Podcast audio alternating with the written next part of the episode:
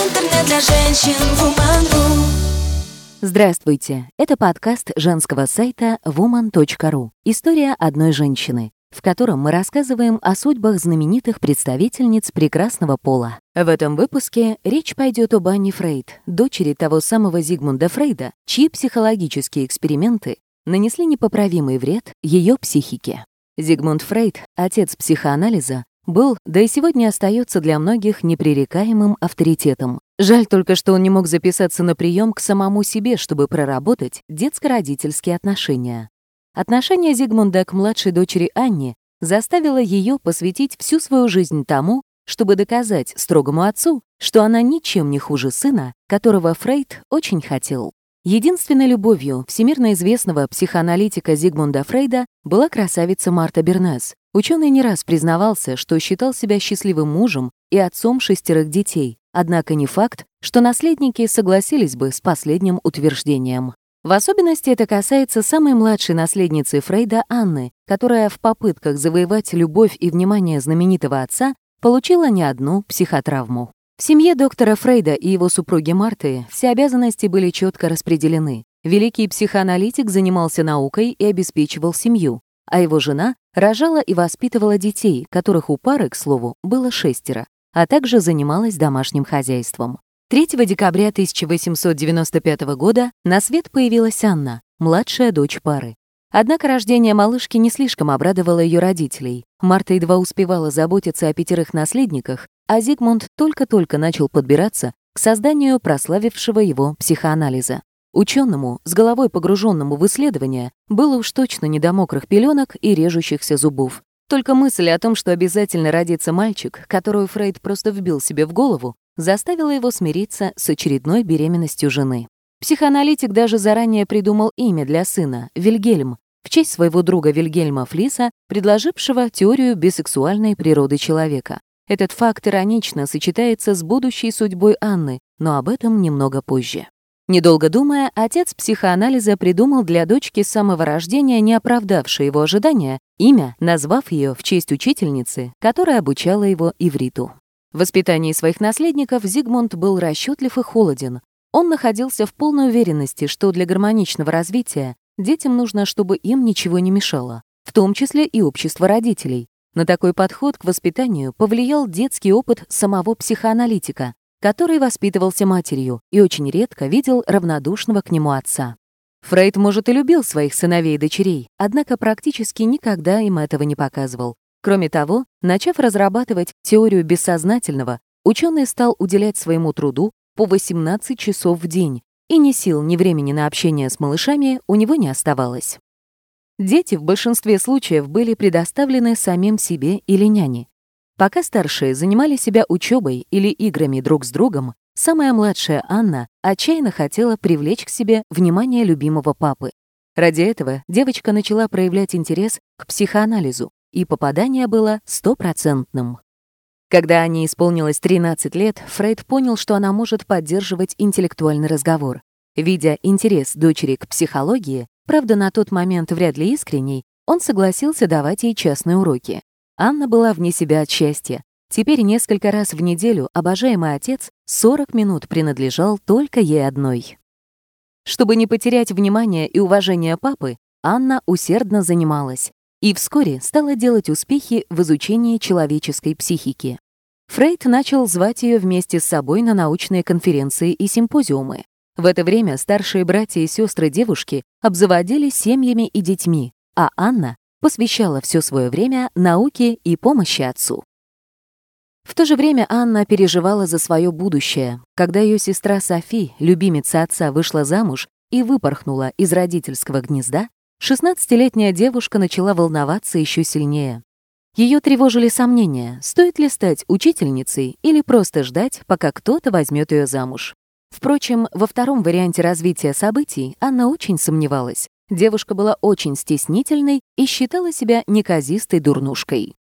Авторитетный отец посоветовал младшей дочери заглушить переживания о будущем путешествиями.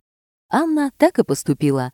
Она провела несколько месяцев в Италии, после чего получила педагогическое образование и несколько лет работала в школе учительницей, как и мечтала. Зигмунд Фрейд был доволен тем, как складывается карьера его дочери. Однажды в письме он похвалил ее успехи, однако обратил внимание на два недостатка — плохую осанку и чрезмерное увлечение вязанием. Хобби Анны он, кстати говоря, считал замещением интимной жизни. Психоаналитик видел в движении спиц символ полового акта.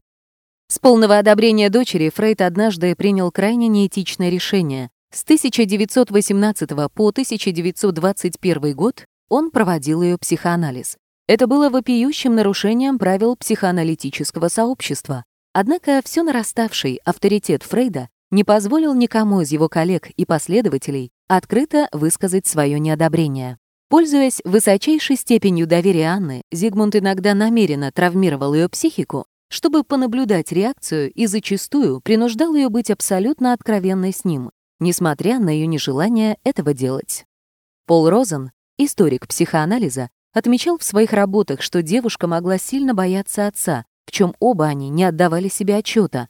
Эксперт уверен, что Фрейд вторгался в личное пространство ее души, привносил в их отношения новые, не всегда положительные эмоции, без возможности когда-либо избавить ее от них.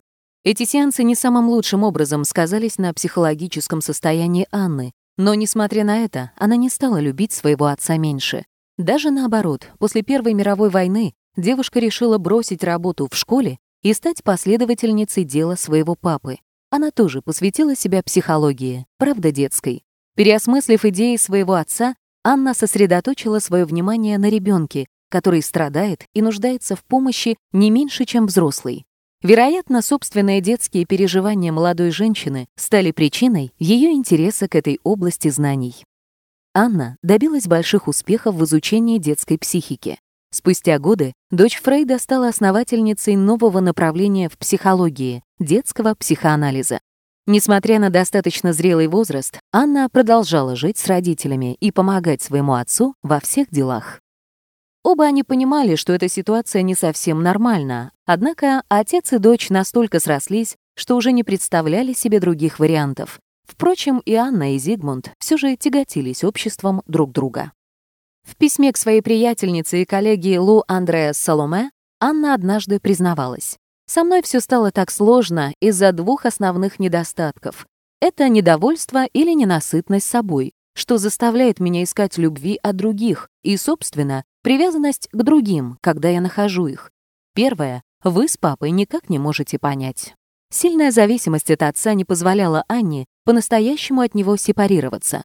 Успехи в карьере были скорее не проявлением собственного «я», а желанием получить похвалу и одобрение отца. Фрейд понимал проблемы своей дочери, но и сам был слишком сильно привязан к ней, чтобы увеличить дистанцию и позволить ей жить отдельно. В одном из писем он высказался так «Я уже давно чувствую жалость к Анне, потому что она живет вместе с нами, стариками, но все же, если бы она покинула нас, я бы ощущал себя обедненным, Вроде того, что происходит со мной сейчас, как будто мне пришлось бросить курить. К слову, именно Анна на протяжении 16 лет помогала Зигмунду бороться со страшным заболеванием раком челюсти. Дочь стала для него буквально всем — сиделкой, секретарем, помощником и медсестрой. Когда сам доктор Фрейд был не в состоянии выступать с докладами на конференциях, за него это делала преданная и беззаветно любящая Анна. Непререкаемый авторитет отца и нежелание сравнивать с ним других мужчин повлияли на то, что личная жизнь Анны Фрейд не сложилась. Она так и не вышла замуж и не стала матерью. По некоторым данным, женщина была лесбиянкой. Самой известной возлюбленной Анны биографы называют Дороти Берлингем, внучку основателя ювелирного дома Тиффани Ко Чарльза Тиффани. Внук Берлингем называл Анну и свою бабушку интеллектуальными лесбиянками, однако до сих пор доподлинно неизвестно, имел ли он в виду их роман или профессиональное сотрудничество.